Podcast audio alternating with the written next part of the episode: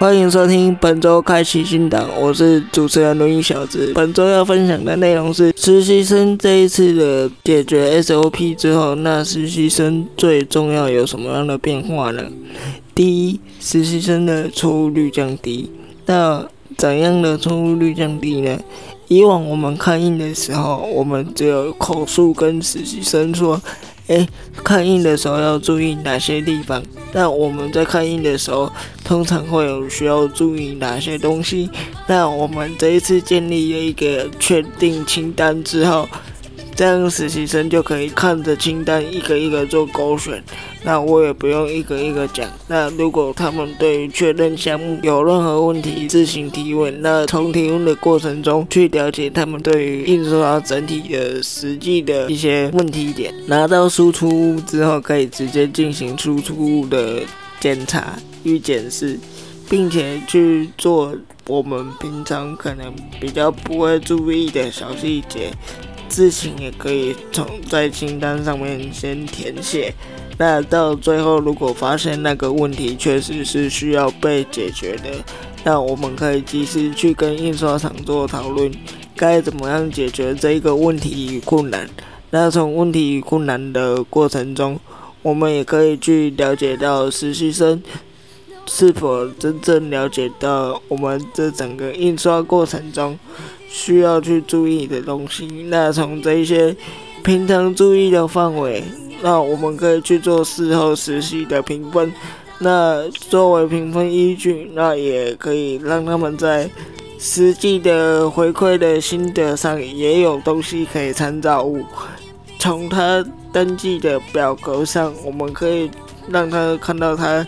进步的地方在哪里？那有什么地方还要再注意的？通通记录在表格上。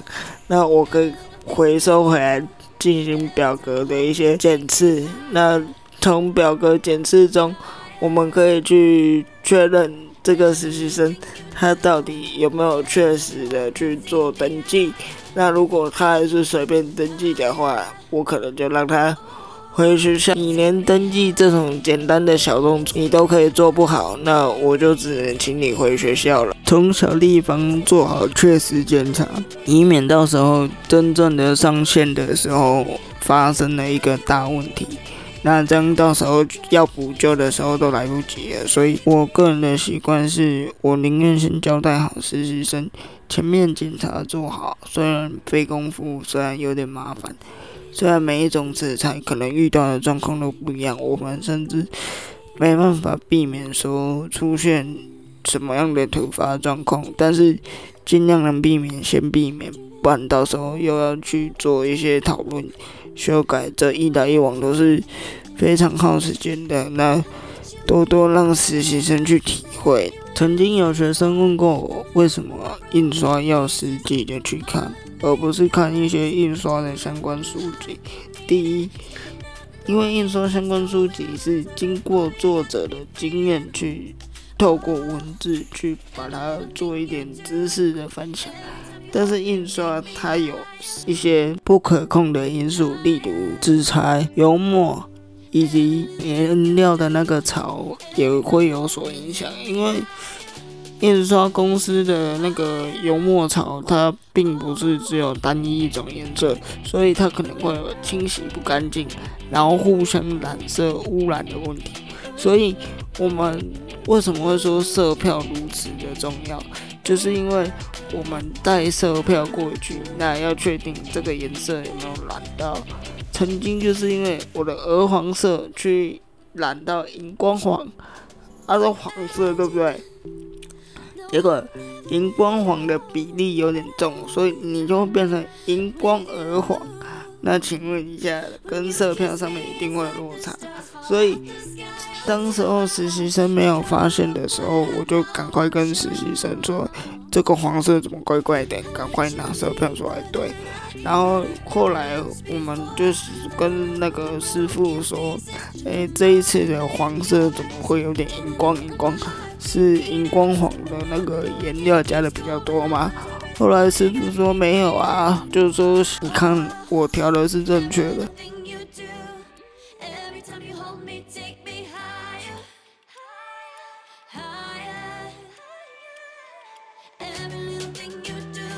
去做印刷的最后确认。那做印刷最后确认的时候，我发这一次的印刷稿有一个部分就是刚刚前面提到的黄色被染色。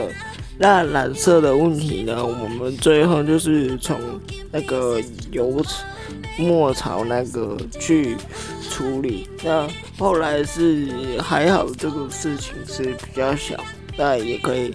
即刻排除，那重新印刷即可。有的时候可能因为纸张的特性，然后我们建立的 SOP 只是大方向。那有的时候我们也要根据纸张的不同去做不同的判断以及不同的处理方式。那 SOP 我个人是觉得啦，定定不用太细节，因为。你要细分，到时候自己搞错了不同纸张的 SOP 会更麻烦，所以我定定的这个大方向，那我会习惯在整体要去印刷厂带实习生去印刷厂的时候，我会先跟他们说，诶，我们今天用的纸材是什么颜色？那我会写在一个。表格的右上角那边会写纸张的材质，我会再备注这个纸材的特性。